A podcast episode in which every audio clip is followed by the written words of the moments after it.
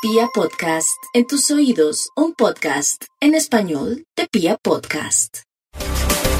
Muy buenos días para nuestros oyentes. Quiero sí exactamente comentarles que existen dos escenarios energéticos de gran estima, bajo los cuales vamos caminando y hacia los que vale la pena orientar una buena parte de nuestros esfuerzos. Me refiero que acaba de empezar el signo de Aries, aquel que representa esa disposición para reformular la historia, cambiar la vida, alimentar otras motivaciones, darle a la misma vida otras lecturas y generar otras estrategias. Así que si la naturaleza se dispone a recomenzar y a retomar sus procesos empezando desde ceros, luego de tiempos invernales, de la misma manera nosotros vamos caminando al mismo ritmo con todas las potestades de nuestro lado para también retomar nuestra propia vida, asumir nuestras cosas, responder por lo importante. Es clave priorizar y organizar cuidadosamente nuestras actividades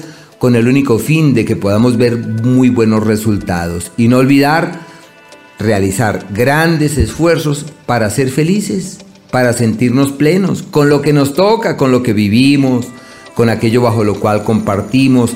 Eso es algo súper importante. Tenemos ese resurgir del impulso de la vida, del impulso vital y vamos caminando en esa oleada energética. Solo que muchas veces caminamos inconscientes de esa conexión que tenemos con el cosmos. Y lo segundo, que la luna está creciendo hasta este próximo sábado 28, en donde la luna logra su plenitud y los días del creciente son aquellos para tomar las riendas de lo importante y para caminar vigorosamente hacia destinos seguros. Todo lo que se hace en la fase creciente da resultados inmediatos. Todo aquello con lo que nos casamos en la fase creciente es eso bajo lo cual nuestras cosas evolucionan perfectamente. Una época muy bella realmente.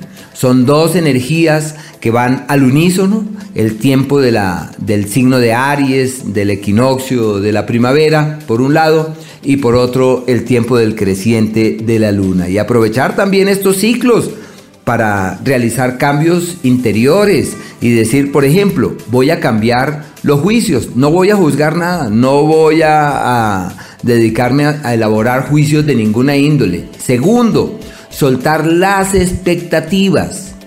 Porque cuando yo suelto las expectativas y confío en que a mí la vida me da lo que yo del alma necesito, entonces ya no hay problema. Todo está bien y las cosas seguramente terminarán perfectamente. Así que yo espero que puedan conectarse con estas energías creativas, promotoras de lo amable, forjadoras de lo que da frutos y de lo que da resultados.